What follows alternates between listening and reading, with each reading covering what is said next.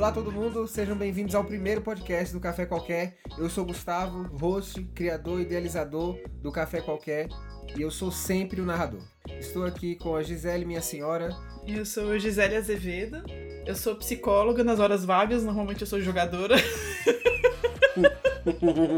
Não, brincadeira, gente. Uh, sou Gisele Azevedo, sou a senhora do Gustavo e sou formada em psicologia, mãe da Ayla, jogadora de RPG desde os meus. Uh, acho que 13, 12 anos. E narradora também. Uh, fala galera, aqui quem fala é Kid.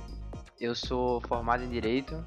Atualmente exerço a área de Direito Civil e Eleitoral. E nas horas vagas eu costumo jogar RPG com meus queridos amigos que estão presentes aqui hoje no podcast.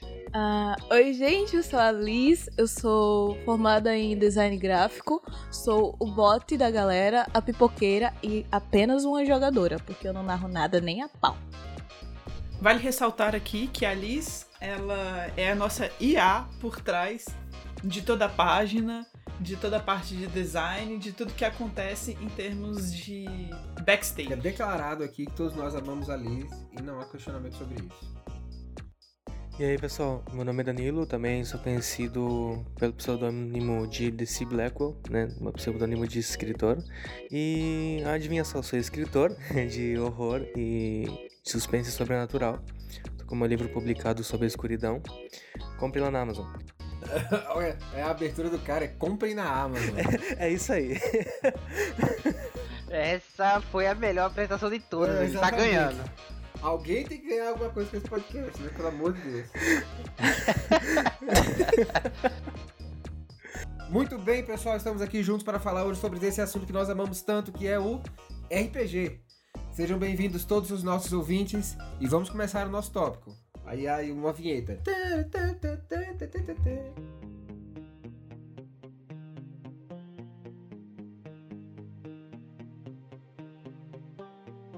Gente, para começar esse bate-papo, eu queria saber o básico. Como que vocês começaram jogando RPG? Cara, ensino médio.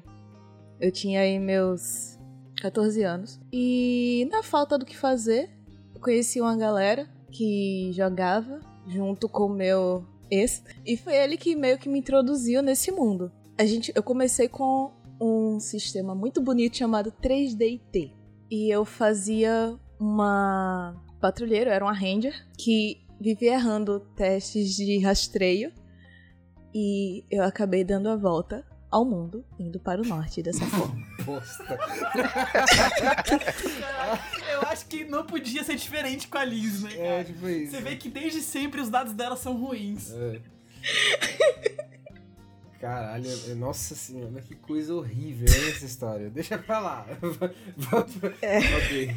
E aí depois, até o, até o momento atual, eu passei por uma série de Vamos jogar! E vamos jogar! Faz ficha! Olha, garota, não vai mais ter jogo. Aí o cara falava que ia ter jogo, aí você fazia ficha e chegava lá não tinha jogo, é isso? É. Isso aí é, é um trabalho de uma pessoa que realmente não tem amor à vida, né? Porque... não tem amor a mim. É, eu também. Porque o tempo que leva, né? E eu já era amorzinho desde aquele tempo. No ensino médio também, né? Por coincidência, no mesmo tempo que a Alice, eu descobri uma loja de jogos, né? locação de jogos e card games. E daí eu comecei a jogar Yu-Gi-Oh! nessa época. Nisso eu conheci o Gustavo, nosso host de hoje. Ele me apresentou um outros, outros amigos dele que também jogavam Yu-Gi-Oh! que da mesma forma jogavam RPG com ele. E foi aí que a gente começou a jogar, né? Me, me convidaram para ir para casa de um deles para treinar decks de Yu-Gi-Oh! para o campeonato que iria ter no fim de semana e acabou que surgiu a ideia de criar um, uma história com aquele grupo que estava ali, né? Que tanto jogava Yu-Gi-Oh! como participaria do RPG. E desde então a gente vem jogando sempre. Né? Vale ressaltar que tem uma pessoa que é amigo nosso em comum que ele era sempre o sem graça da história. Né? Os personagens dele eram absurdamente fortes, tipo no level 1. E eu ficava lá igual um pão, sem saber fazer nada, e ele matando todo mundo. já vai começar nessa história já? Já vai. já vamos começar por aí já? Não tem pra onde correr, né? As experiências com RPG Só são desgosto. positivas, negativas e sempre engraçadas. É, pra variar, né, Kid? Eu comecei a jogar RPG, com- como eu tinha falado anteriormente, mais ou menos com uns 12 a 13 anos. É, foi no ensino fundamental, eu sou a pessoa mais precoce desse grupo. Né? E aí, é, eu me lembro que meu irmão já jogava. Ele tinha uns módulos de GURPS, mas ele jogava com os amigos dele. E ele não deixava eu jogar, porque isso faz parte de ser irmão mais velho. Eu conheci uma menina na escola que eu estudava, e a gente comentou isso. Ele falou: Ah, meu irmão também sempre jogou e nunca deixou eu jogar. E eu falei: É, o meu também fazia isso comigo. Ele jogava e não deixava eu jogar. Aí ela falou: Vamos jogar nós duas. Eu narro uma aventura pra você. Aí eu falei: Eba, vamos. Eu sempre quis conhecer esse negócio de RPG e tal, e não sei o quê. E aí ela narrou, foi uma aventura super bizarra. É, mas eu não acho que não teria como ser muito diferente, afinal, o que, que esperar de uma cabeça, tipo, de 12, 13 anos, né? É, então tinha um, um, um ro- romance, um drama muito pesado, muito denso, tinha umas coisas de suicídio, foi uma parada super bizarra, assim, super estranha. E eu lembro que teve uma sessão que ela tinha narrado pra mim, que eu fiquei muito chocada, porque foi a primeira vez que esse tema tinha surgido pra mim na minha vida, né? Essa questão do suicídio e tal, e eu fiquei meio bolada. E, enfim, acabou que, obviamente, não deu muito certo, porque, sei lá, acho que quando você é criança, sua prioridade é fazer outras coisas, né? Do que ficar se reunindo pra jogar RPG. E depois eu co- comecei a narrar, eu peguei os módulos do meu irmão de, GUR, de GURPS, e isso já foi mais, acho que no ensino médio, se eu não me engano. E aí foi minha primeira tentativa de narrativa, mas GURPS não é um sistema muito simples, não é um sistema fácil. Nem bom, é horrível. É... E aí acabou que, na verdade, também não foi muito pra frente essa experiência e... Enfim, acabou que essa história de RPG mesmo, ela só foi vingar mais lá quando eu já tava na faculdade, que aí eu conheci pessoas que já tinham uma outra forma de ver o, o, o jogo de RPG, e aí a gente conseguiu aprofundar mais nas histórias, nas experiências, e foi muito legal. E aí foi quando eu acho que o RPG começou a, a, a ter mais liga, né? Aí eu, é, ironicamente ou não, eu acho que 50% dos namorados que eu tive é, eram RPGistas também. Então a gente tava sempre. Assim, tava sempre jogando, tava sempre junto. Através deles eu conheci sistemas como primeiro o ADD, depois o DD. É, e lobisomem. Eu sempre andei, né, com essa galera que era mais nerd, assim, então. Acabou que eu conheci muitos sistemas através dessas pessoas, né? E aí eu tive a sorte de, de conhecer ah, esses, essas pessoas, esses sistemas, ter bons, boas experiências. E também no ensino médio eu me aventurei muito pelo mundo da White Wolf, né? Então, vampiro, foi, foi uma época que eu narrei muito vampiro, tanto que hoje em dia eu sou meio assim com vampiro, porque eu, me saturou muito. É, depois de tanto jogar e tanto narrar, você fica cansado mesmo. Você cansa, tem, tem uma, uma- uma- um aspecto de saturação. Mas a galera curtia as minhas aventuras, eu nem sei porquê, porque elas eram bem ruins. E. Enfim, e aí eu. Mas eu tenho amigos, assim, que a gente fez. na- que eu fiz na época do ensino médio até hoje. É. tipo Assim, a gente tem um- um- uma ligação muito forte, né? Inclusive um deles tá morando no Canadá agora. Oi pro Alan. Aí, Alan, um abraço, Alan, tá aí no Canadá ouvindo a gente com toda certeza. Se não estiver ouvindo, quando você ouvir isso muito tarde, você vai se arrepender de não ter ouvido antes. Eu lembrei do meme da Luísa. É a Luísa que. tipo, Uma- uma- o Alan que tá no Canadá. é a Alan que está no e- Canadá. E assim, e a gente tem esse vínculo até hoje, né? Tem é, muitas pessoas, assim, eu conheci através do RPG e que se tornaram amigos mesmo, assim, de verdade. Eu comecei a jogar RPG com 7 anos, que foi mais ou menos quando a Sociedade do Anel estreou. Quando chegou a Sociedade do Anel, foi um negócio que me chocou bastante, porque eu conheci o meu tio, ele já jogou RPG, a minha tia jogou RPG, eles já jogaram RPG. Todo mundo já comentou sobre RPG comigo. Só que ninguém sabia narrar. Então eles só comentavam. Então era tipo assim, olha, é muito legal, você faz várias coisas, você cria seu personagem. E eu sempre achei a ideia muito abstrata, né? Na, na minha cabeça sempre foi muito abstrata. E aí quando eu conheci o Senhor dos Anéis, tudo que eles disseram encaixou assim de uma vez só. Aí eu falei, caramba, então é isso que eles estavam jogando esse tempo inteiro. Tipo, era, era, tipo algo assim, né? Nesse estilo. E aí eu fui atrás de alguns amigos que tinham um case com todos os dados de 20 a D4. E a gente. E aí eu implorei pra um cara que era do condomínio da minha tia.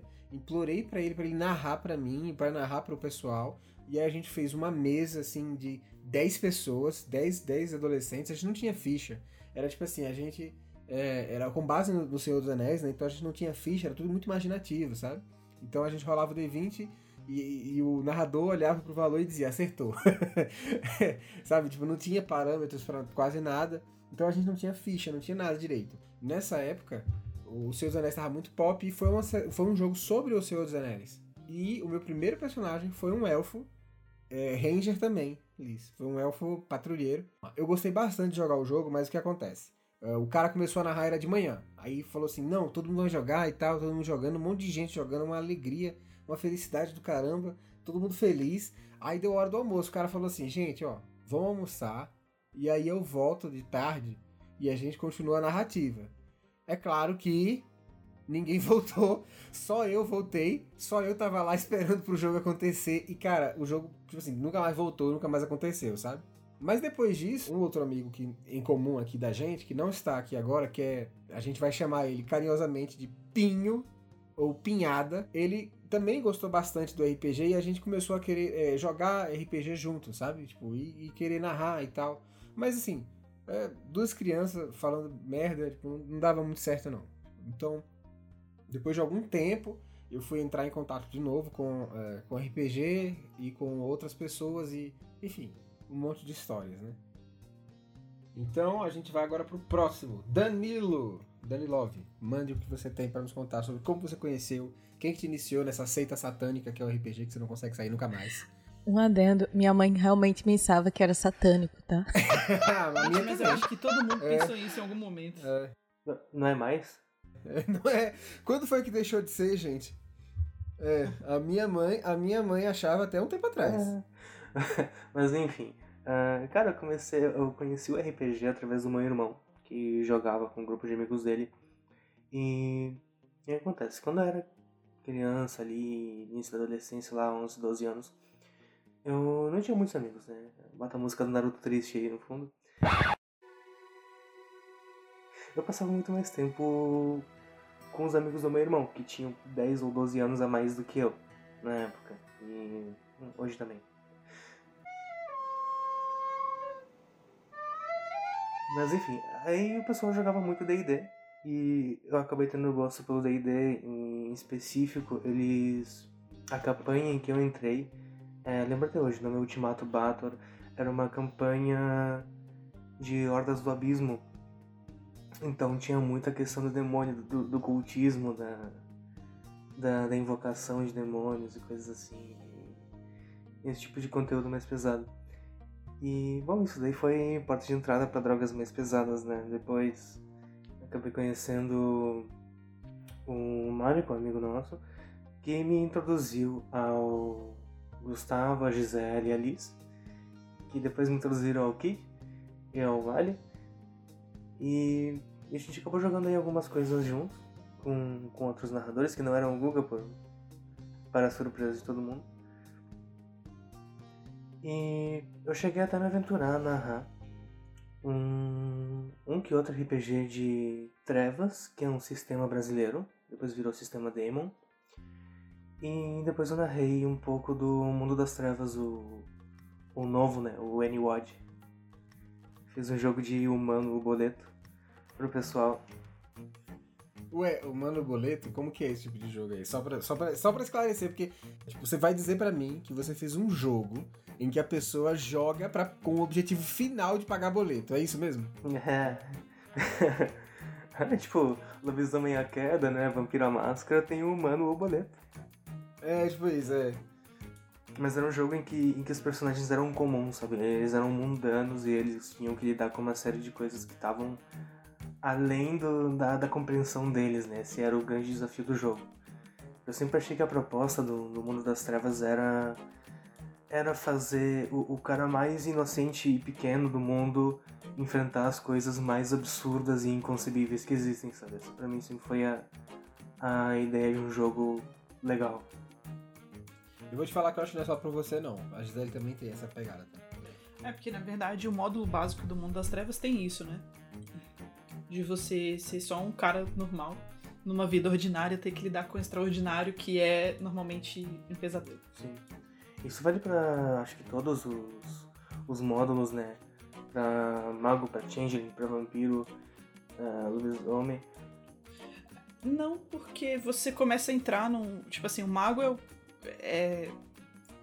É um cara que já tem uma noção, né, do sobrenatural e, e aí vai. O vampiro, ele é o terror, né? E, na verdade, ele tem que buscar a humanidade de novo.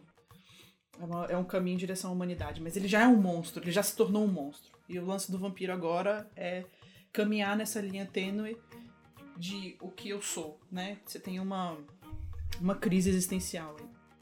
Um terror existencial, né? É. Uhum. E o lobisomem. ah, dependendo do, do, do- da edição, ele tem uma pegada de querer salvar a natureza que já não tem mais como, porque a gente já passou do, do processo industrial e todas essas coisas, a gente já a gente tá perdendo. Uma coisa de tapar o sol com a peneira, né?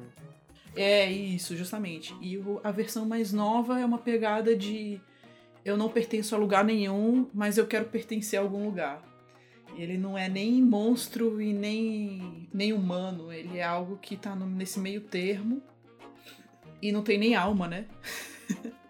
Mas, ele tem, mas todos eles têm essa pegada de, de trabalhar aquilo que a gente não consegue muito bem entender, o que é grande demais para se medir em palavras às vezes, né? Esse sentimento de não pertencer a nenhum lugar, por exemplo, e querer é, coisas assim. Só, É, eu acho que nesse aspecto sim. Mas é, o vampiro e o lobisomem, eles já têm uma questão de, de eles já fazerem parte do terror, né? É diferente do humano, que o humano ele vai desvelando isso e vai ficando cada vez mais sequelado. É meio que um- um- uma coisa meio de, um Lovecraftiana, né? Agora o lobisomem e o vampiro não, eles já são parte desse mundo cheio de terror. E eles agora precisam lidar com o fato de não perder a humanidade, é um caminho que é oposto, né? É um tópico muito mais pesado do que o costumeiro D&D, né? Que a gente... Geralmente, eu acho que... Eu, eu acho que eu- na verdade, eu acho não. Eu tenho certeza, é o sistema mais popular do, do, do mundo, né? é a porta de entrada para muita gente, né? É, É, inclusive eu acabei não falando, mas foi o sistema que eu comecei a jogar. Com o Gustavo e o resto do pessoal. Foi o D&D normal mesmo. Acredito que é a versão 3.0, né, Gustavo? 3.5. Foi 3.5. 3.5? É. É, então é isso mesmo. É porque é, o D&D é o único sistema de RPG, claro que não é o único, mas eu acho que é o mais afetado pelos imbecis que fazem personagens roubados, né? É, tem um pouco desse pensamento. O D&D, na verdade, ele traz muitos problemas, né? É, não o sistema em si, mas ah, A comunidade. a comunidade, A eles comunidade têm, têm um pensamento, assim, que é meio... É. É meio tosco, né? É. meio tosco. Eu ia falar instintivo, mas eu acho Sim. que tosco é a melhor palavra. É, tosco, porque, é, tipo assim, a gente, eu vou, vou, vou abrir a porteira aqui e vamos entrar no tópico que o Kid puxou, que foi o tópico do cara chato do RPG. Eu vou aqui citar um rapaz que eu não vou colocar o nome, nem vou colocar o apelido também, porque eu não quero que a gente tenha problemas com relação a isso. E eu também não quero que ninguém saia ofendido dessa história também, né? Você já xingou a comunidade de D&D, cara. Não, mas, mas é, mas na verdade, eu acho que o que o Gustavo tá querendo falar é que a pessoa que tá jogando também tem que ser um pouco consciente com quem tá narrando e com as outras pessoas que estão jogando. Exatamente. Claro, a gente sabe que tem uma cultura tóxica, né, em cima do do D&D. Acho que não seria até nem isso exatamente, sabe, Danilo? Porque, no meu caso, era a minha primeira aventura, então eu não sabia quase nada. E praticamente o Gustavo me ajudou na criação do meu personagem por inteiro, que se não me engano foi até um monge. Que era um, um personagem até mais fácil de poder lidar, né? Pra uma primeira aventura. E aí, quando chegava lá, acho que o Gustavo, até quem tava narrando a história, ele não conseguia balancear o que ele iria apresentar pra gente naquela narrativa de modo que desse para abranger todo mundo, porque eu era um player iniciante, né, um jogador iniciante, mas tinham outros jogadores que já eram experientes, que estavam muito além do que eu tinha capacidade de fazer dentro do, da aventura. Então acaba que fica uma coisa ou muito frustrante pra mim, que não sei o que tô fazendo ali e tô morrendo à toa, né, eu, bom, sendo posto em, em situações de perigo, né, e risco de morte a todo momento, ou ficar chato pra aquele player experiente que fica ali, pô, isso aqui não tem graça nenhuma, pô, eu mato esse cara estalando meu dedo. Aí tipo, eu acho que é um pouco mais da consciência de quem tá jogando, né? E os outros para com os seus, né? O que resumiu quase perfeitamente. Só que ele faltou um aspecto do D&D e do RPG que a gente tem, nós que jogamos juntos há algum tempo a gente tem, que é o senso de comunidade. Se a gente tá jogando RPG junto, é, tá todo mundo junto. Então meio que tá todo mundo, entre aspas, no mesmo barco. Às vezes não, às vezes não, às vezes não é o caso. Mas mesmo assim a gente não deixa de se ajudar por causa disso, né? E aí no caso, por exemplo, dessa situação desse rapaz aí, que eu não vou citar o nome,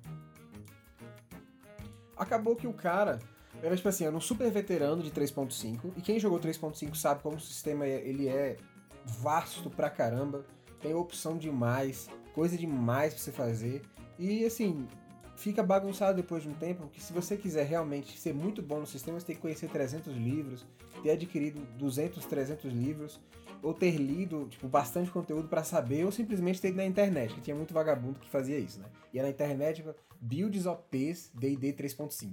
E o lance que, que, que isso gerava é que quanto mais você conhece do conteúdo de 3.5, mais você consegue combar e fazer combinações absurdas é. dentro do 3.5.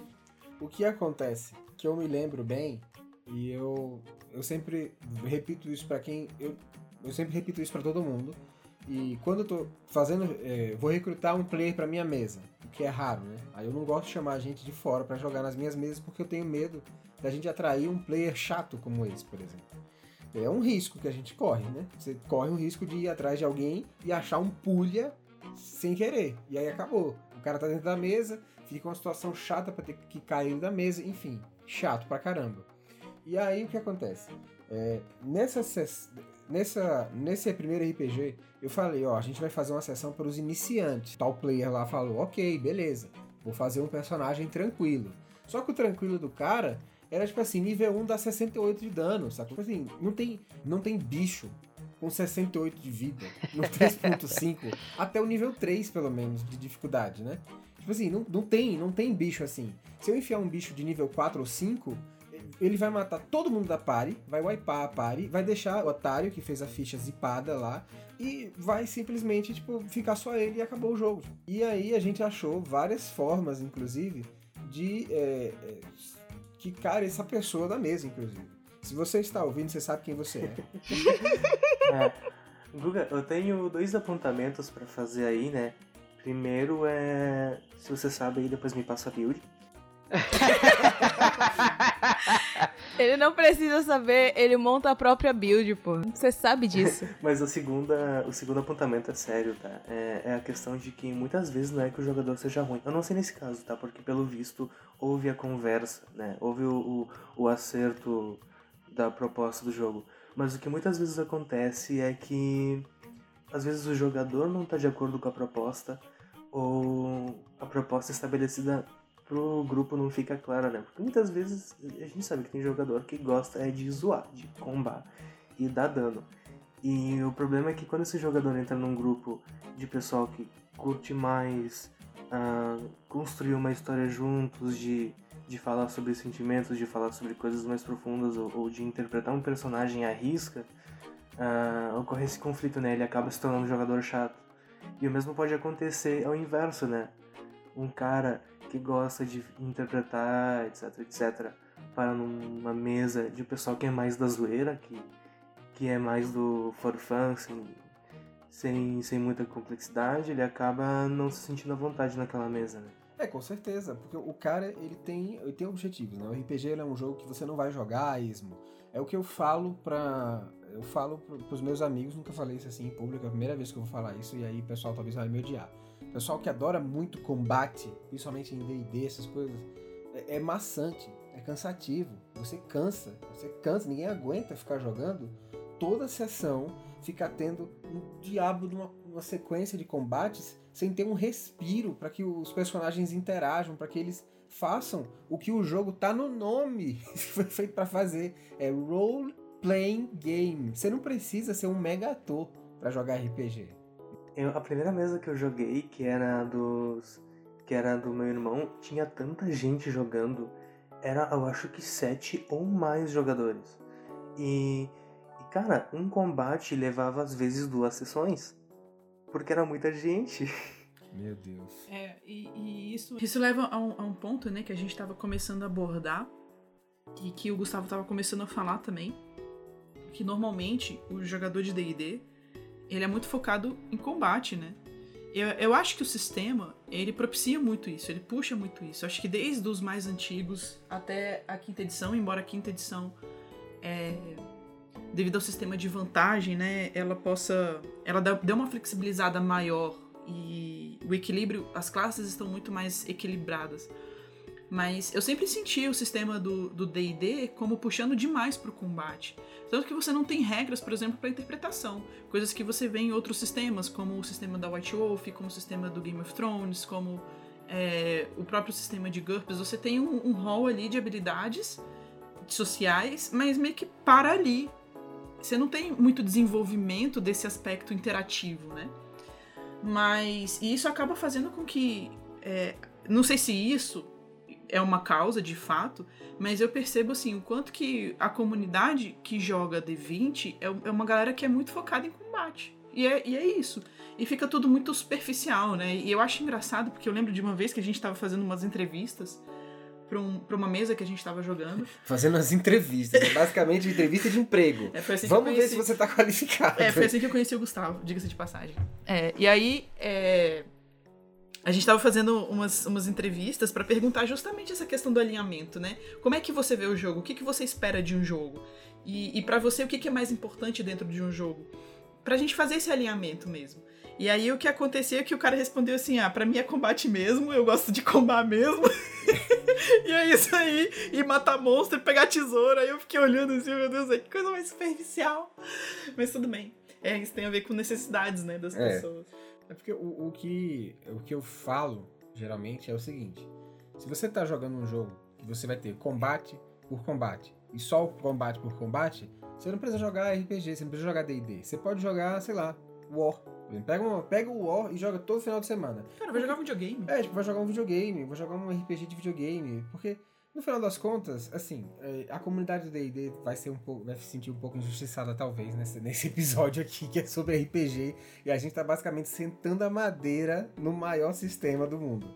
Mas o que acontece, que as pessoas, eu acho que talvez vão, vão entender agora, é o seguinte. O sistema do D&D, ele tem a finalidade final no combate. Tem gente que não entende isso, mas é simples. O sistema ele foi todo feito, todo feito para que o combate chegue em algum momento. E, na verdade, todo sistema de RPG é uma forma de regrar conflitos. Então, o cara ele pega um, um sistema de RPG, por exemplo, como D&D o D&D tem um sistema de regras para conflitos que é para o combate. E ele tem um microsistema de resolução de, de conflitos sociais. E não tem nenhum, nenhum resolu, nenhuma resolução de problemas psicológicos. O cara, ele, ele criou, os criadores do D&D, eles fizeram um sistema que foi, é, primeiro, era um sistema de guerras, né? era um exército contra um exército. Aí depois eles foram refinando isso até que ficou tipo um herói contra outro herói. Então, basicamente, era um sistema feito para o combate. E ele cresceu disso para outras coisas e foi adicionando mais coisas à comunidade, enfim. E é, na verdade, hoje em dia o D&D ele tem de bom mesmo, ele tem um bom sistema de combate porque ele foi refinado para isso. Então o combate é divertido e por isso atrai tanta gente nesse, nessa, nessa área. E eles têm um bom sistema de magias, que não é o melhor sistema de magias do mundo, mas ele é um sistema de magias bom, tem bastante coisa lá que dá para você explorar. Então, é, isso é que é o legal do D&D, né?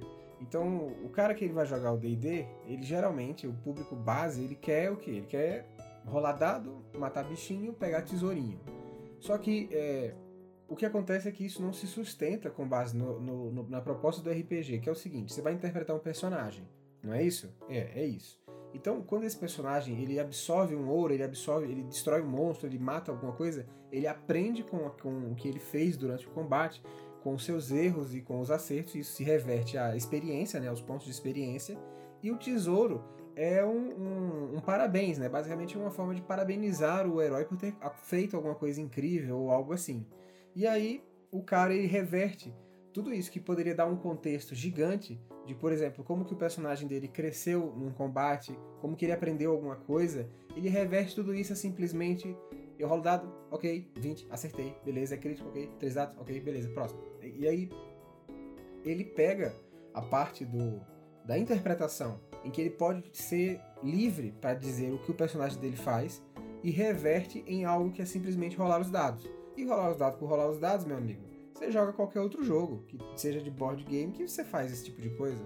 Inclusive, D&D tem jogos assim. Né? O próprio D&D tem um jogo que você basicamente vai lá e fica só rolando dado e andando, rolando dado, matando bicho e andando. Não tem, tem uma história superficial e fica tudo certo. Tem a exploração, né? É, do, da, de uma dungeon e tal, mas você não tem um avanço numa história envolvente, porque ninguém está interessado na história. E, na verdade, essa é a grande questão do RPG. Ou vocês, sei lá, eu não sei vocês, mas eu jogo RPG para entrar em contato com grandes histórias. Basicamente, essa é, é, essa sempre foi o meu objetivo final com o RPG. É que aí que tá, né? O, o conceito de, de grandes histórias muda de pessoa para pessoa. Por exemplo, eu vou ser advogado do diabo aqui.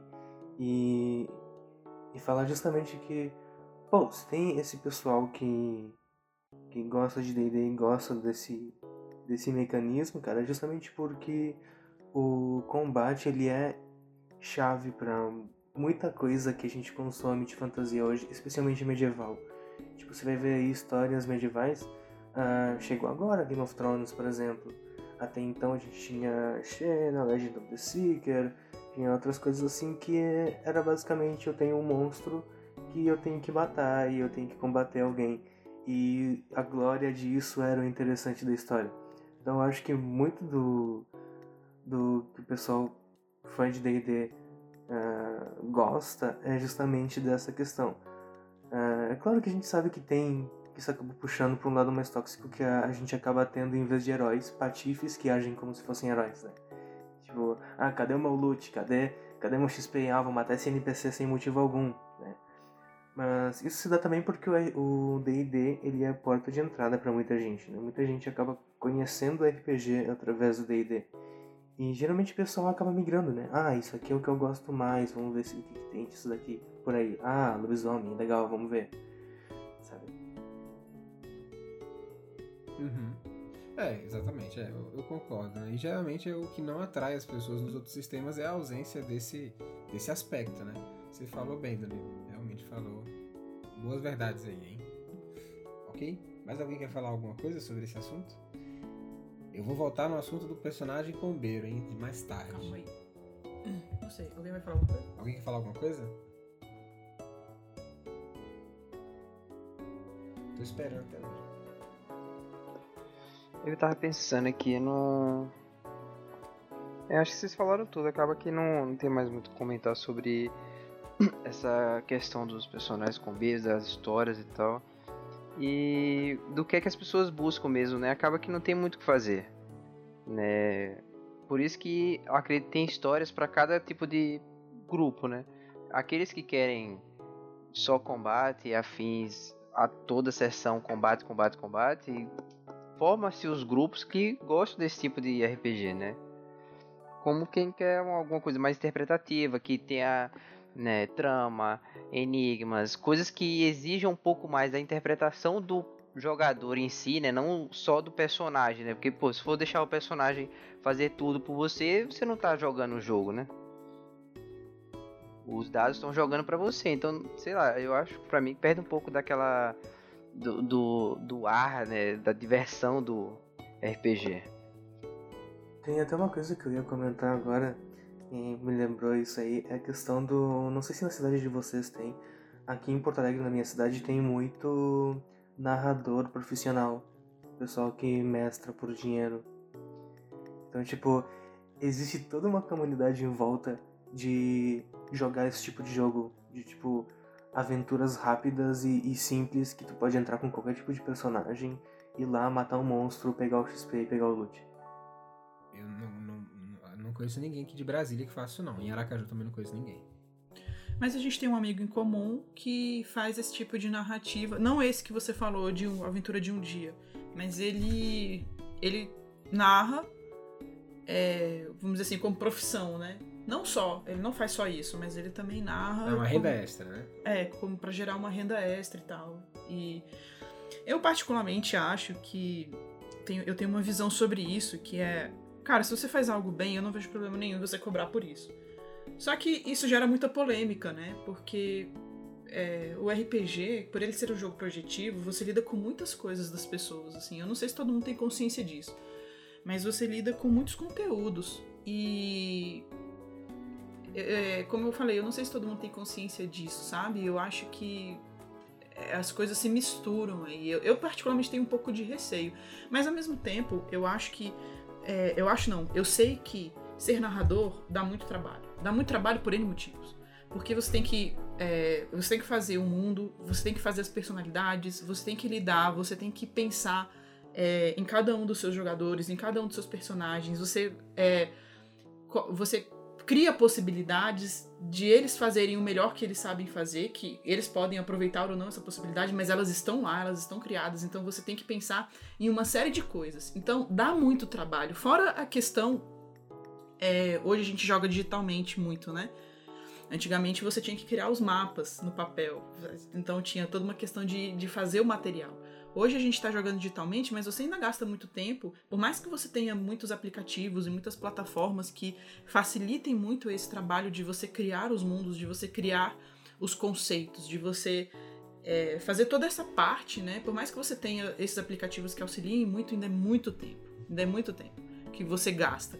Então eu acho que assim, eu não acho errado uma pessoa cobrar pra, narrar, porque é muito tempo que é demandado. E nada mais do que justo de você, tipo, se você quiser demandar, é, cobrar um dinheiro por isso. Mas não é o tipo de coisa que eu faria ainda. Acho que por uma insegurança minha também. Agora, eu queria também fazer um, uma outra, um outro apontamento de um outro tópico que é muitas vezes as pessoas ainda não se conhecem o suficiente para saber o que, que elas querem dentro de um jogo de RPG, por exemplo. Então, às vezes, elas entram, como o Daniel bem pontuou, elas entram no D&D, vivem o combate, mas elas ainda não tiveram uma, uma, experiência interpretativa que seja mais profunda, por exemplo, para, para que elas possam falar com propriedade que elas gostam de interpretar. Ou ela não se deparou com um jogo que envolva mais mistérios e enigmas, por exemplo, um jogo que seja mais investigativo. Né? Então você tem vários tipos de jogos e à medida que você vai jogando esses jogos, eu acho que você vai percebendo o que, que você gosta e depois você vai vendo o que, que você procura. É. Eu só queria corroborar um pouco a fala da Gisele, no sentido que o tempo é a coisa mais valiosa que você pode ter e que você pode dar para alguém, né? Então a questão do cobrar, eu acho totalmente válido, né? Como ela mesma falou, se você é bom no que faz, você pode cobrar por aquilo, né? Principalmente porque hoje em dia, né, essa essa transição do papel para o digital, né, acaba que tem muitos aplicativos, plataformas, né, programas que são todos pagos, né? Os melhores acabam sendo pagos. Então é um investimento que o próprio narrador pode até fazer para poder melhorar ou dar uma experiência mais é, impactante para aqueles que estão jogando, né? Então tudo isso agrega valor para o trabalho que ele está desenvolvendo ali. Então, bom, nada mais justo do que cobrar por aquilo, né? Mas eu acho que esse fato de você vender uma narrativa acaba caindo né, na, na falha ou no ponto, enfim, que a gente já discutiu antes, sobre aqueles tipos de diferentes jogadores. Né, você pode acabar pegando um grupo que dentro desse grupo pode ter dois jogadores, bom, chatos, entendeu? E como é que você vai lidar com isso? Né, acho que aí entra um pouco da personalidade do narrador em poder lidar com esse tipo de jogador, porque para ele, eu acho que o narrador também se diverte narrando.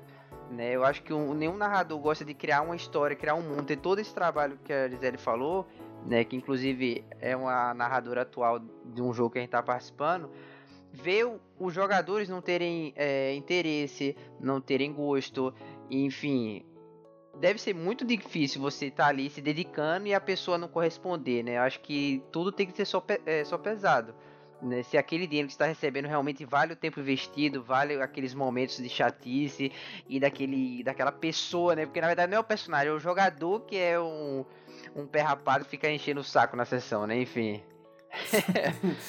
Exatamente, é isso mesmo.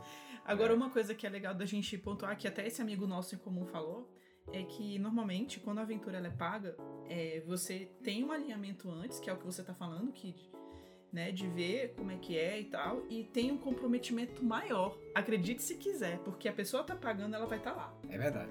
Então, é verdade. É, tende a ser lá um compromisso, essa questão do dinheiro tende a ser lá um compromisso. Pelo menos foi isso que ele me relatou. É verdade. É verdade. É, mas aí eu acho que, só pra finalizar esse assunto, eu fiz o meu comentário acerca do, do quão vale o seu pesamento, né, por conta do, da minha profissão. Que às vezes o cliente tá lhe pagando mas, rapaz, tem certos processos que não vale a pena o preço que você tá recebendo, não, fala a verdade. Mas isso aí é no geral, cara. Absolutamente qualquer serviço. É, então. É. Você vai parar pra ver, o mais interessado é a pessoa, mas parece que só você tá brigando, entendeu? Céu e terra, Deus e o diabo, e você tá ali pau a pau, meu filho, com unhas e dentes, e a pessoa tá. Então, né? Então, né? A pessoa não tá nem aí, ela tá querendo que você trabalhe, né? Exatamente. então, vamos é, aí, então... meu filho, que o processo ainda não resolveu. é, cara, eu que tive experiência de, de professor de inglês e tal, e, e de narrador, é uma experiência que, pelo menos para mim, é muito parecida. Tipo, a questão de você ter que uh, elaborar planos, uh, estudar como os jogadores fazem as coisas, como os personagens fazem as coisas, para você conseguir construir uma coisa que vai dar certo para todo mundo e, e depois você entregar isso para as pessoas e esperar torcer, rezar para que elas sigam mais ou menos o que você tinha planejado. E, e se não seguirem, você já tem que ter ali uma coisa na manga para conseguir não estragar tudo. É, é bem parecido para mim nesse sentido com você ensinar um, um grupo de pessoas, né, com, com dar uma aula. Entendi. É, porque você planeja, né? De certa forma tem roteiros, né? É. Por isso que eu, eu não, por isso que eu não tenho nenhuma opinião em relação a, a quem, quem cobra pra narrar, né? Porque é um trabalho, é uma coisa que a pessoa tá fazendo, gastando seu tempo nisso. E a gente sabe que não é pouco. A dedicação ao RPG em alguns casos é muito grande. Né? Eu, por exemplo, não tô jogando RPG agora porque eu não tenho tempo no meu dia para jogar RPG. Então eu sei como é que é isso. Eu queria deixar registrado aqui no podcast, né, para todos escutarem e saberem que o Danilo prometeu uma aventura pra gente e até hoje não cumpriu. É, deixar aqui minha crítica explícita nesse podcast. Fica a crítica. tá dada. Tá certa a indignação. Tá certa a indignação.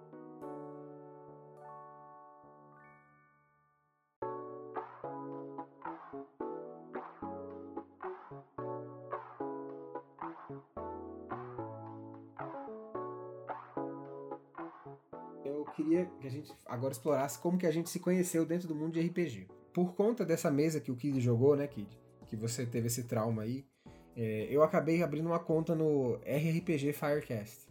E o RRPG era um, basicamente um lugar onde a gente ia para deixar as fichas. A gente entrava lá, fazia as fichas e deixava por lá mesmo. Então a gente ia lá só conferir.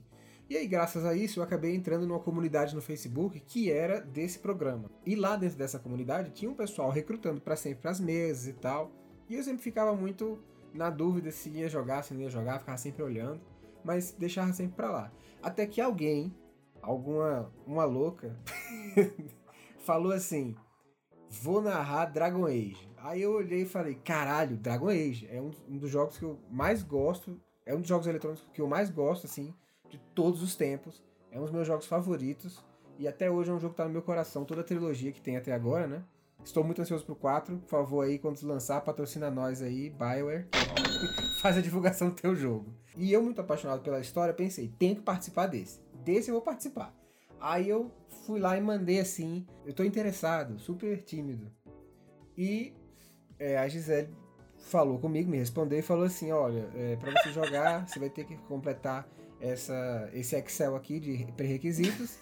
É, depois você vai ter que passar na entrevista de emprego, é, falar quanto que você quer receber por, se, por sessão, tem que me dizer como que vai ser é, os dias e horários, você não pode falhar, não pode faltar, não pode... Aí era uma série de coisas, eu fiquei olhando Falta assim e falei, cara, teste só é doido né, nessa comunidade. É, tipo isso, é. Faltou isso só. Sacou? Tipo, ah, não. É bom que como psicólogo já tá tudo integrado. Né? É, tipo, a pessoa vem pra fazer entrevista, eu já passo psicotécnica. É, ele fala assim, você é louco, não pode participar. Não pode, não pode. Aí... Aí, é, então, aí, é, pois é, aí eu ganhei é, a vaga de emprego E ganhei tão grande que, bem, até ganhei a namorada. É o então. prêmio principal da campanha. tá valendo aí. O amor. Exatamente, eu ganhei o objetivo final da campanha. Então, Uhum. aí eu vou, eu vou falar a minha, minha parte, né? A minha, meu lado da história. Também Dragon Age, pra mim, é um dos melhores jogos eletrônicos que eu já joguei. Eu tô amando Ghost of Tsushima, mas Dragon Age é a minha paixão. Não tem como. E aí. é, o que aconteceu é que eu tinha acabado de jogar o Dragon Age 3. Eu tinha achado o jogo muito bom. Eu nem tinha jogado ainda primeiro, o primeiro e o segundo jogo da franquia. O primeiro, inclusive, também é excelente. E, e aí eu falei, cara, eu gostei tanto desse jogo que eu vou fazer uma narrativa sobre isso. Eu gostei muito de como os personagens interagiam um com os outros, eu gostei da história, eu achei a história muito rica. Então eu comecei a, pescar, a pesquisar muito a fundo todo, todo o timeline do jogo, né? E aí eu gostava de jogar com um grupo seleto de gente.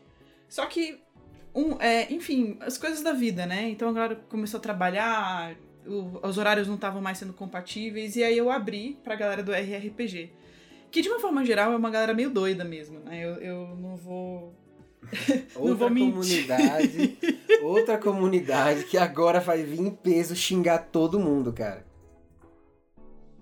E, e aí o que aconteceu. E normalmente, assim, é, tem uma galera lá que é mais tranquila, mas são raros, viu? São raros. Tem, inclusive o amigo que a gente comentou agora que, é, é, que cobra, né? É, ele é de lá, era, a gente É, conheceu ele ele joga de lá. E nós conhecemos um outro narrador lá também, que eu gostei muito da narrativa dele, embora tenha sido um pouco traumático. Enfim, tem, tem bons jogadores, tem bons narradores, mas você tem que realmente selecionar a dedo. E como eu já tô nessa. nessa como eu já tava nessa comunidade há muitos anos, então eu sabia mais ou menos como funcionava, né? E aí, eu- como eu tenho esse perfil um pouco mais metódico de ser, quando o Gustavo mostrou interesse, foi ele e acho que mais umas duas pessoas. E eu comecei a conversar. Eu falei, ó, o que, que você espera do jogo? Qual que é o seu interesse? Qual que é o teu perfil? Você gosta mais de combate? Você gosta de interpretação? Você gosta de é, enigmas? Você gosta de... Como é que é o perfil, né? E aí eu, a gente começou a conversar, a gente começou a conversar. É, a gente trocou o Skype depois. Eu acabei admitindo ele, porque dentro das pessoas que, que tinham se... é, vamos dizer, dentro dos candidatos, né?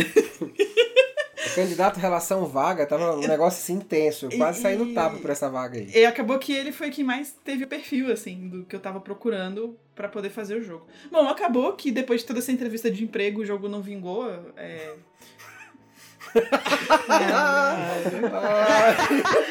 Eu acho que Essa esse é o risada plano de fundo. cara. Foi muito boa essa risada de fundo. Mas. Depois de todo este trampo, não conseguiu, né, Moisés?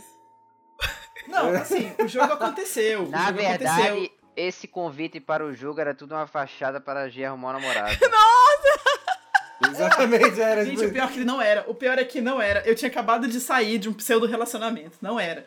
E o Gustavo tava na mesma situação. E o É que foi verdade. muito engraçado também, porque a gente tinha exatamente o mesmo tempo de trauminha. de término, né? de término. E aí acabou que ele entrou no jogo, a gente foi se conhecendo e a gente ficou conversando. Eu lembro que a gente conversava até altas horas da madrugada e tal. E acabou que o Danilo entrou no jogo depois. Que foi uma merda. Fica aqui o meu registro a essa merda. Vocês conheceram o Danilo no Dragon Age? Sim, Não. no jogo de Dragon Age. Não, No o- jogo, no RPG de Dragon Age. O Gustavo conheceu o Danilo no jogo de Dragon Age, mas eu já, eu já tinha conhecido o Danilo porque, na verdade, tinha um grupo, né? Era o Mário, o Danilo, o Alex e. Eu conheci o Alex através do Mário e eu já tinha falado com o Danilo uma vez ou outra, mas eu acho que a gente começou a, a conversar mais depois de Uhum. um tempo, Sim, né, foi um Danilo? pouquinho mais depois. Sim, eu lembro, eu lembro, eu lembro de ter ovilhado com cocô essa campanha. Nossa, foi terrível. E Perfeita descrição, Danilo. Perfeita. Eu queria poder voltar no tempo, velho. E assim, e a gente conversou, né? E eu falei, Danilo, não faz esse personagem porque já tem um muito parecido. Danilo, isso aqui e tal, é melhor ser por esse. Não, eu quero fazer isso aqui mesmo. porque o Não, personagem é não, meu. não, não, não, não, não, não. Ele não falou assim, não. Ele falou assim. Eu vou fazer esse personagem mesmo que é eu quero fazer, cara. Aí eu falei, tá bom. Aí acabou que ele ficou super frustrado e, enfim. Coitado É, também, né? Mas você pode ver, é aquela situação lá que a gente comentou, né? Não se adequou à proposta e o jogo não andou e todo mundo saiu triste. É, graças a Deus a gente aprende Com Graças os a Deus a gente aprende. Eu sei que o jogo depois continuou. é, inicialmente, é, acho que era o Elton, o Gustavo, o Mário, o Danilo. Não sei se o Danilo entrou logo no começo do jogo ou se ele entrou um pouco depois. Mas eu sei que. E o, e o Cal. Sim, e o- É- o nosso amigo Cal, que estavam comentando. E aí o Cal saiu, o Danilo entrou, aí acabou que, tipo assim, ficou tudo muito atravancado. E aí depois eu só continuei o jogo com o Mário e com o Gustavo, que inclusive tinham muita sinergia, os dois personagens dele. Estavam estavam muito interessantes os personagens dos dois. Esse amigo Mário aí vai ficar suspeita quem que é. Quem sabe um dia ele não vem gravar com a gente. Quem sabe? Deixa eu ver. A Gi eu conheci no primeiro jogo que eu joguei com o Guga. O Guga eu conheci não jogando. Ele me convidou pra jogar uma mesa, porque em algum momento eu acabei dizendo que eu jogava RPG. E ele me convidou pro jogo. Pronto, maldição, né? A gente já viu que é uma maldição mesmo, né? Aí eu já joguei RPG. É mesmo, é? É mesa. É mesmo? Procura players. E deixa eu ver. O Kid. É, inclusive, parte dessa história é como a gente se conheceu, né, Liz? Então, eu não sei, se- eu não sei se você, eu não sei se você servia de motorista pro Gustavo quando a gente ensaiava. Eu não lembro se era você. Era eu mesmo. Caralho, velho. Até hoje, até hoje eu não fui pago por esses serviços, né? Fica aqui minha outra crítica. Eu não sei se naquela época existia o Uber, entendeu? Eu acho que não, mas eu acho que você Não. se enquadraria como Uber. É, eu, era, eu era trabalhador informal, pô. Quase um escravo. É, caralho. Mas tamo aí, né? E aí, entre é, um ensaio e outro, eu acabei conhecendo o Kid, porque ele era o motorista do Guga. Cara, para de falar isso, velho. Chama de entusiasta e apoiador. Entusiasta e Cara, é apoiador. praticamente nosso no Patreon, sacou? É, eu era quase um patrocinador da banda, pô. Porque se eu não levasse Guga, Guga não ia. Eu lembrei de um dia muito louco de, de ensaio. Não vou- mas não vou contar, não. Deixa, um, um dia a gente fala. Um dia a gente fala disso. É, um dia a Um gente dia a fala. gente fala. O Danilo, eu não lembro. pra ser bem sincera, eu não lembro. pra variar. Para variar. Olha, se te faz feliz, a maioria das pessoas que eu conheço, eu não consigo me lembrar como eu conheci elas. Isso aí, você já. Entrei na vala comum, obrigado, Liz. É isso aí, Danilo. Seja bem-vindo à maioria das pessoas. Olha, incluindo o Prisoner. Eita! Já não é uma vala tão comum. Um dia a gente, eu tava conversando com o Prisoner e ele me falou como foi que a gente se conheceu. Porque eu não lembrava. E foi jogando Yu-Gi-Oh! Na sala de aula. Jogando Yu-Gi-Oh! Meu Deus, esse negócio. Na sala de aula. Esse jogo é a verdadeira maldição de Aracaju. Aí esses millennials jogando D&D 3.5, Yu-Gi-Oh! Eu jogava no PC ele tava sentado no PC do meu lado. Mas Liz, eu vou te dizer uma coisa. Eu sei por que que tu não lembra de quando tu me conheceu. É porque foi uma coisa tão, tão natural. Tipo, eu simplesmente tava lá um dia no, no Discord e o Mario disse, ah, esse é o Danilo. E daí, tipo, oi Danilo. Aí, deu. Estou apresentado. É, eu conheci Guga pelo Yu-Gi-Oh! Né, que daí começou o relacionamento com a Gi, e aí foi como eu conheci ela. A Liz foi envolvendo a banda, né? E o Danilo foi depois que a gente começou a jogar junto, que aí vocês me apresentaram o Danilo aqui no Discord. Mas nunca cheguei a jogar com o Danilo.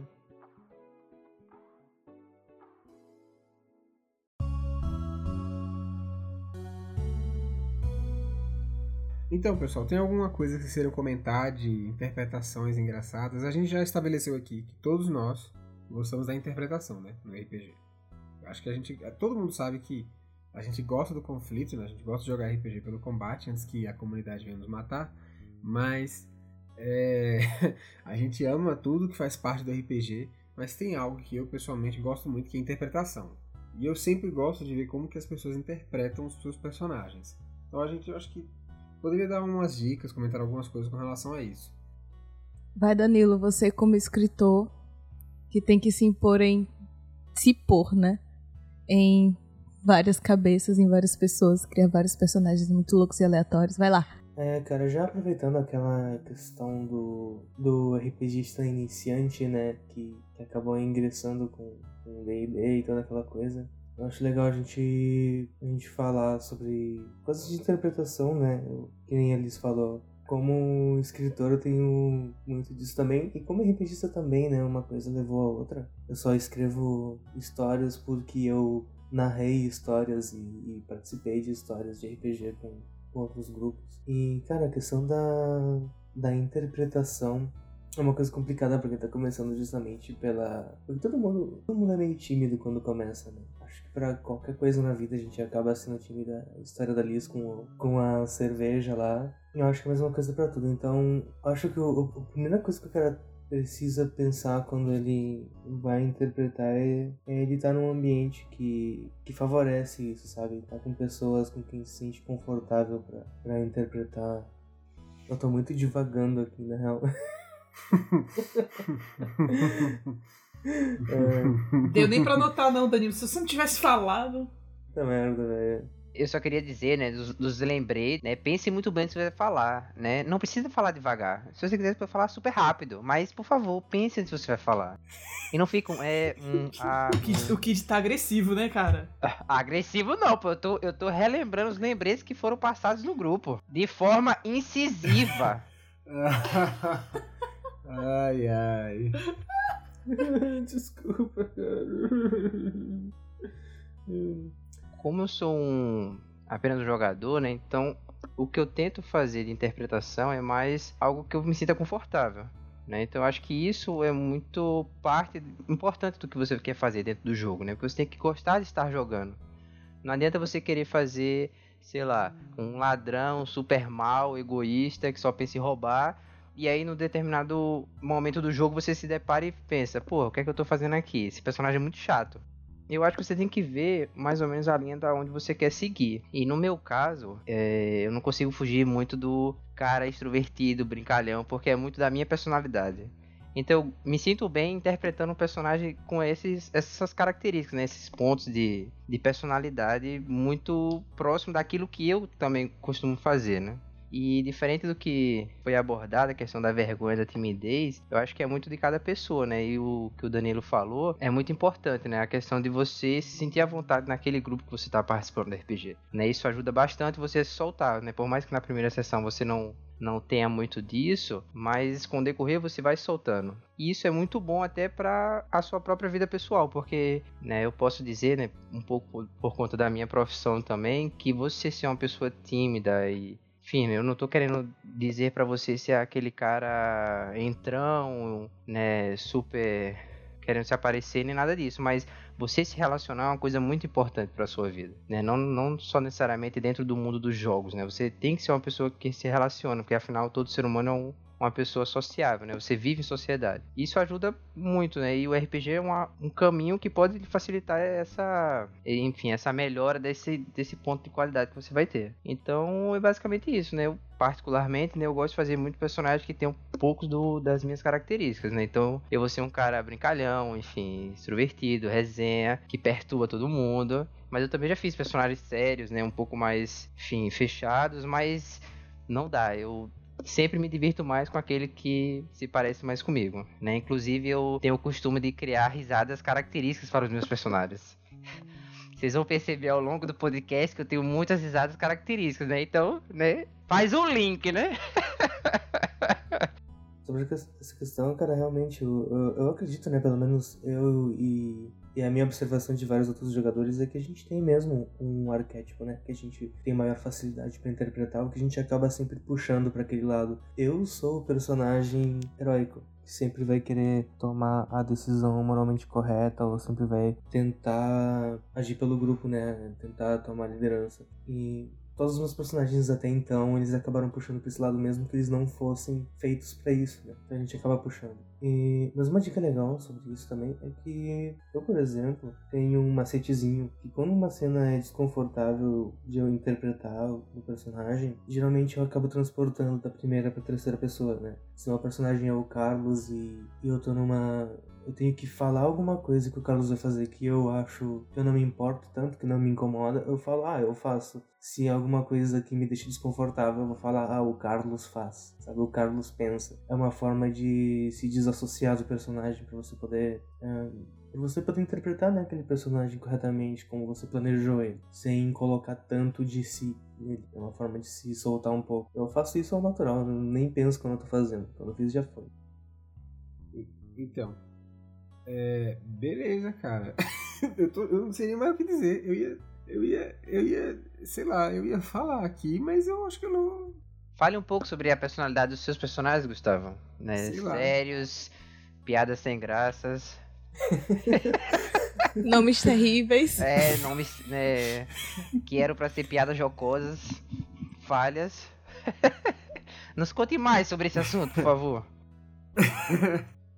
Isso é legal de Geofortas. O povo quer saber quem é Geotag. É o Favo, rapaz. é, caralho. É... Esses pontos que vocês colocaram são pontos bem interessantes, né? Porque aquele, aquilo que eu tava comentando, do, do RPG ser um jogo projetivo, né? Então, necessariamente, a gente vai colocar um pouco das nossas características ali. É claro que também, depois de muito tempo a gente, que a gente vai jogando, a gente vai é, procurando alcançar outras coisas, né? Outras características. Agora, uma coisa que eu sempre faço para pontuar como os meus personagens devem ser, eu sempre traço meio que uma espécie de perfil psicológico deles, né? Então, eu crio uma uma, uma, uma boa história e essa boa história vai justificar por que, que eles agem de, da, da forma como eles agem. Então eu acho que para você interpretar bem um personagem, você tem que ter a base dele bem construída. Ou seja, você tem que ter um BG bem construído. E por isso que normalmente nos meus jogos é uma exigência que eu faço. Né? Construa, faça bem feito essas bases deles. É, pensem nas perguntas, né? O que, que, eles, o que, que ele preferiria? Por que, que ele preferiria isso? Então eu faço uma construção muito mais voltada para esse, esse aspecto aspecto. E muitas vezes, por exemplo, acho que quem joga comigo não vê isso, mas o, o Gustavo, que narra para mim, tem muitas informações dos personagens que eu passo para ele, né? Então, olha, ele faz isso por causa disso, disso, disso, disso, disso. Então tem toda uma construção é, lógica, não lógica no sentido de ser racional, mas no sentido de ser natural, né? Então uma coisa vai levando a outra, uma coisa vai levando a outra. Ah, eu ia comentar que existe uma abstração, né? Quando a gente tá interpretando um personagem, quando a gente tá criando um personagem. É uma coisa também que a gente vai desenvolvendo com o tempo e com a prática. Tipo, eu, eu, no, no, eu ouvi muita gente já no, na sua primeira sessão dizendo, ah, o que, que você vai fazer? Ah, eu vou fazer um humano, né? Eu sou humano, pô. É, né? é, como, é que eu vou, como é que eu vou saber como é a vida de um elfo, de um orc, sei lá? Ao longo do tempo a gente vai pegando essa experiência. Eu como escritor, por exemplo, se eu, se eu tivesse, se eu não tivesse essa abstração, eu não ia conseguir escrever, porque eu ia não conseguir escrever sobre outras coisas que não fossem eu. E eu tenho muitos personagens que não são eu, embora eu tenha uns que em podcast futuro aí vocês vão saber que tem sim muitas minhas coisas, de coisas que eu penso. Tem outros personagens que eles são completamente alienígenas ao que eu penso, ao que eu acredito, ou como eu me comportaria numa determinada situação, porque eles não são eu. Mas isso é uma coisa que eu preciso trabalhar com o tempo, né? Até mesmo no RPG. Sim, justamente. E eu acho que tem formas, de, tem passo a passo, né, de você chegar na abstração. É claro que você também, pela experiência, você naturalmente faz isso, mas tem uma forma de você sistematizar isso, né?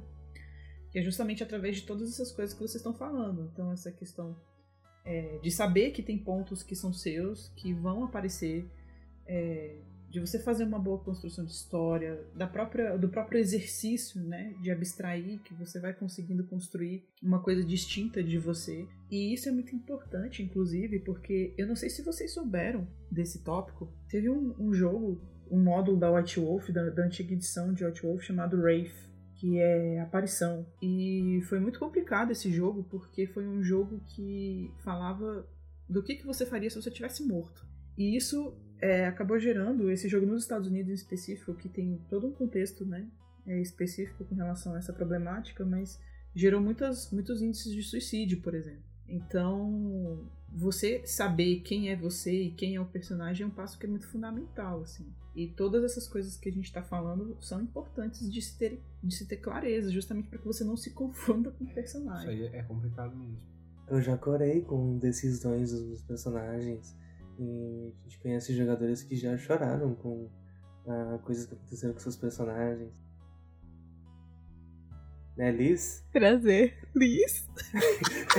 Não, eu acho, assim, sim, eu acho que esse movimento emocional é relativamente normal, assim. Eu não tenho boas dicas, não. Eu acho que vocês já abordaram maior parte delas. Os meus personagens, de uma maneira geral, eles são um tratamento para mim. E isso é um negócio que talvez ninguém vai entender. Eu faço os meus personagens e eles geralmente são ou muito bons ou muito ruins em coisas que eu quero aperfeiçoar. Então, eu tenho um exemplo clássico, que é um personagem que se chama Edward, que foi, participou de um jogo que foi bem ruim, o que é uma pena, porque é um personagem que tinha um grande potencial e nele eu, ele tinha muito claro a ideia de, de que é, a humanidade como um todo tinha que ser uma coisa mais compreensível dentro dela mesma. E ele era um cara que entendia de fato, né, que a humanidade era uma só, que todos viemos do mesmo lugar, que as pessoas têm que buscar as semelhanças e não as diferenças. Então ele tinha um perfil conciliador que eu não tenho, ou que eu busquei desenvolver com ele. Então ele praticamente foi uma terapia para mim. E vocês jogaram esse jogo, né? Todos vocês. A Gisele, o Kid não, infelizmente não, né? Mas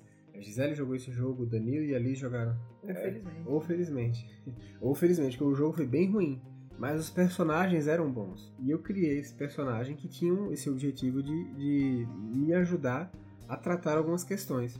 E realmente funcionou, assim. Eu fiquei muito mais é, paciente e disposto a ouvir as, as, outras pessoas por conta, não só dele, mas por conta de uma série de decisões que eu tomei com relação às coisas. Eu ainda não sou uma, o poço de paciência e amor que, que é o personagem Edward, mas, assim, graças a essa experiência com esse personagem eu consegui melhorar isso. E é, existe também essa questão que vocês estavam falando, né, do perigo do, dos perigos do RPG, né? Eu não acho que é o jogo mais letal do mundo por conta de uma série de motivos, né? Mas existe de uma maturidade dos jogadores de saber o que é realidade e o que é a fantasia. E aí, às vezes, isso gera um problema. Por exemplo, é, aparecendo como você citou, teve esse problema, né? O pessoal gerava um envolvimento tão poderoso com o personagem que já tinha morrido que, tipo, né? Olha que absurdo, a pessoa Mas, se mata, né? Tipo, além disso, também, a White Wolf, de uma forma geral, os jogos da White Wolf, de uma forma geral, elas, eles abordam temas um pouco mais pesados, né? Um pouco mais densos. Então o Rafe, ele abordava temas que a gente ainda não, a humanidade de uma forma geral ainda não sabe lidar, que é o tema de morte, é o tema do suicídio, porque quer queira quer não, o que que acontece? Você morreu e você não conseguiu partir para melhor, dessa para melhor. E você não fez isso porque tinha coisas pendentes para você fazer. Então, é, é, é, um tema muito denso, muito pesado, não é para qualquer pessoa. Eu acho que, como você falou, tem alguns jogos que exigem uma, uma maturidade maior de uma série de coisas, né? Já vi narrador fazer regra de que a pessoa não poderia se colocar dentro do jogo ou colocar características próprias no personagem de aparição e de demônio, de demoniacal. É, mas isso é um pouco. É porque não é, isso não é o que a gente controla, sabe? É. A gente começa a entrar num, num aspecto meio inconsciente. Mas ainda assim, né? Eu acho que o que o Danilo falou faz todo sentido. É porque o cara põe um limite. Ele fala, tipo assim, ó, oh, velho, só não faz você mesmo, sabe? Tipo, fazer você mesmo. É, tipo, é impossível você não colocar aspectos seus, né? Isso seria, tipo assim, impossível. A não ser que você seja um mega. Mas existem limites, né? É, exatamente. É, e o seguinte, cara. Uh, se você tá passando por uma coisa assim e a RPG tem influenciado tanto assim no seu dia a dia, na sua personalidade, então o problema não é RPG, o problema é a falta de terapia. e eu, eu, falo, eu falo isso sério, cara. Tipo assim, as pessoas tendem a colocar a culpa em outras coisas ou até em si mesmas, quando na verdade a culpa é a falta de conhecimento de é, si mas mesmo. isso é verdade mesmo, eu concordo muito com isso. Sim. Agora, tem um aspecto que você falou, Danilo, que é a do vínculo emocional, né? Muitas vezes a gente se emociona com os personagens não só porque são nossos, mas porque a história é bem contada. Então eu, eu não vejo isso como um problema na medida em que eu choro vendo filme, eu choro lendo livro. Então eu sou uma pessoa que é, eu me emociono com uma certa facilidade com boas histórias. Então eu acho que se é uma boa história, e se você tá é, se tem um vínculo emocional, né, eu acho que é normal. Agora, é claro que a gente também tem exemplos, né? Eu acho que eu e a Lisa a gente pode falar melhor. De um jogo que o Gustavo narrou, que foi um jogo bem denso, né? E a gente, a gente tava num outro nível ali de envolvimento emocional ali. Aquilo ali tava meio patológico. Tá. o primeiro jogo do Gustavo, para mim, foi algo muito impactante. É... Não, mas eu acho que o primeiro que ele narrou não foi o da, o da Nida, foi o da... Não, foi o da Tchau. É. Foi o da Tchau. E eu não lembro quais eram as circunstâncias, mas eu tava usando o jogo como uma fuga. Eu não lembro realmente o que estava acontecendo comigo. Eu não tava bem e eu fugia da minha vida no jogo porque era uma realidade muito mais agradável. E a personagem nunca chegou realmente a tomar conta de mim. E eu, eu só interpretava ela e vivia, e quando eu saía do jogo, eu sabia que era eu e eu sabia que minha vida tava na merda. É um fato. E aquilo ali, é, aos poucos, da mesma forma que a personagem ela foi se, uh, se descobrindo, digamos assim, porque a personagem ela era de uma família tradicional, ela tinha um dever, um senso de dever muito forte, ela era muito quadrada, muito cabeça dura e ela atendia ordens. Ela teve um treinamento militar basicamente. Então ela, ela estava pronta para atender ordens. Fim, não questionar, atender. E o crescimento dela ao longo do jogo também foi me fazendo muito bem. Eu lembro de que teve uma sessão que foi, acho que foi o maior passo que ela deu dentro do jogo e o passo mais necessário dela dentro do jogo. E essa sessão foi extremamente útil para mim, foi extremamente agradável para mim, porque essa sessão também me ajudou na minha vida é, real. E eu pude evoluir também. E não foi um jogo tão denso quanto foi o da Nida, quanto foi o outro, mas é, todos esses jogos realmente foi como foi dito: ah, você vive o personagem, você bota um pouco de você no personagem, você melhora traços seus no personagem e depois você traz aquilo, aquelas melhores de volta para sua vida real. E passar por isso tudo é complicado. Não é uma coisa assim tão simples quanto parece. Pelo menos para mim não é. E aí teve esse jogo, teve, teve esse jogo da, da Tchau. Foi o primeiro jogo que eu joguei com, com o Google e com a Gi. Eu lembro até depois a gente. Não, eu não sei se foi a Gi, se foi o Google que comentou. E ah, a gente pensou que o personagem da Liz ia morrer, o jogo ia acabar, o jogo ia dar ruim. Porque o personagem, meu personagem e o NPC estavam muito mal. Eram muito cabeça dura. Era muito complicado. E eu não via isso. Eu não via. Aí teve o outro jogo, que foi o, o primeiro Game of Thrones que a gente jogou. Que foi realmente extremamente doentio. Meu Deus. A gente ficava, eu e a Gi, nossa, eu acho que, eu acho que foi o jogo que eu mais chorei. Foi um jogo muito complicado. Foi um jogo muito bom, é, muito louco. Meio que. Nossa, cara. É, assim, até hoje. Até hoje esse jogo me traz boas, boas e más lembranças. Na real. Na real. É um jogo muito bom de se lembrar, mas é igualmente doloroso, porque eu passei no jogo coisas que eu passei na minha vida. Uma, dá pra fazer uma analogia muito clara, muito direta a isso. E foi. Nossa. Tem nem palavras. Eu, é, é legal porque, assim, essa, essa coisa, essa conversa que a gente tá tendo é legal porque isso fala um pouco das potencialidades que um jogo de RPG tem, né? Atualmente, tem algumas pessoas conduzindo pesquisas é, de se trabalhar o jogo de RPG, por exemplo, é, ensino fundamental, ensino médio, para ajudar algumas questões que todo mundo já falou aqui um pouquinho, que o Kid já falou como é, de você ser mais, de você trabalhar mais esse aspecto social que o Gustavo trouxe, que é de trabalhar o aspecto, o que te falta, né, o que, o que, que você precisa desenvolver. Então, tem algumas pesquisas que estão começando a trazer o jogo de RPG como um aspecto terapêutico. E ele pode ser muito terapêutico, né? Mas ele também pode ser muito destrutivo. Então, eu acho que, é, inclusive, acho que a gente, como Acho que todo narrador tem que ter uma, um certo discernimento nesse aspecto, sabe? Uhum. É, isso é uma coisa que ela não é só pra, pra RPG também, né? Isso serve para tudo. Como um escritor de fantasia, uma, é uma coisa que a gente sabe, né, que muitas vezes a gente acaba podendo falar de muita coisa quando a gente transpõe aquilo do mundo real para um mundo fantástico, em que eu não preciso lidar com um pai abusivo, por exemplo, eu posso lidar com um lobisomem. Eu não preciso lidar com uma cidade queimando bruxas. Eu posso lidar com pessoas que criticam a minha religião ou, ou coisas assim, sabe?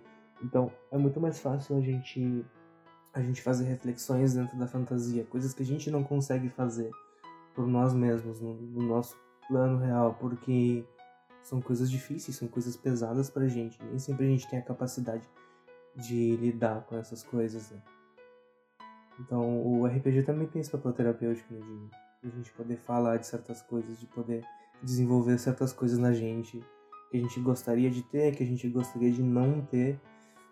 O, o RPG ele é como uma ferramenta, né? A gente tem uma ferramenta como várias capacidades de uso.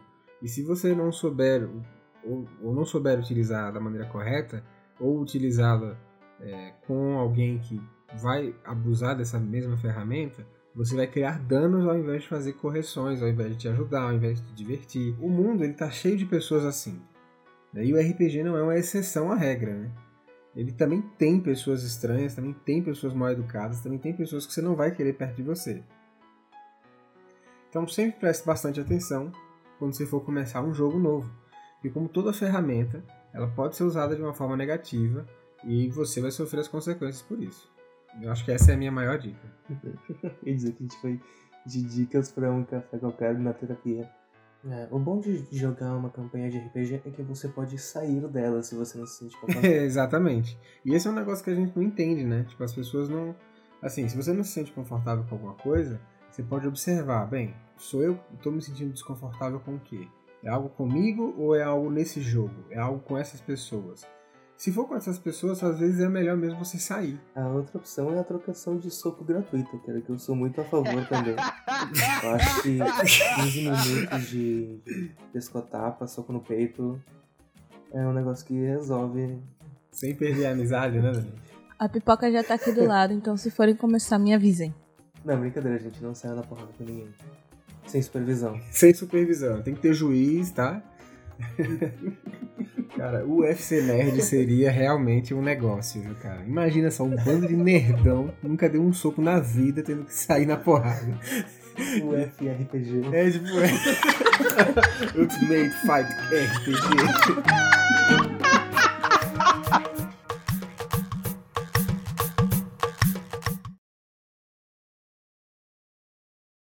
Durante esse cast nós comentamos sobre o Cal, ou o Pedro para os mais íntimos, que infelizmente está internado na UTI devido à Covid-19. E nós do Café Qualquer gostaríamos de deixar nossa mensagem de força e amor a esse grande mestre, pai e amigo. Esperamos que em breve você esteja jogando com a gente.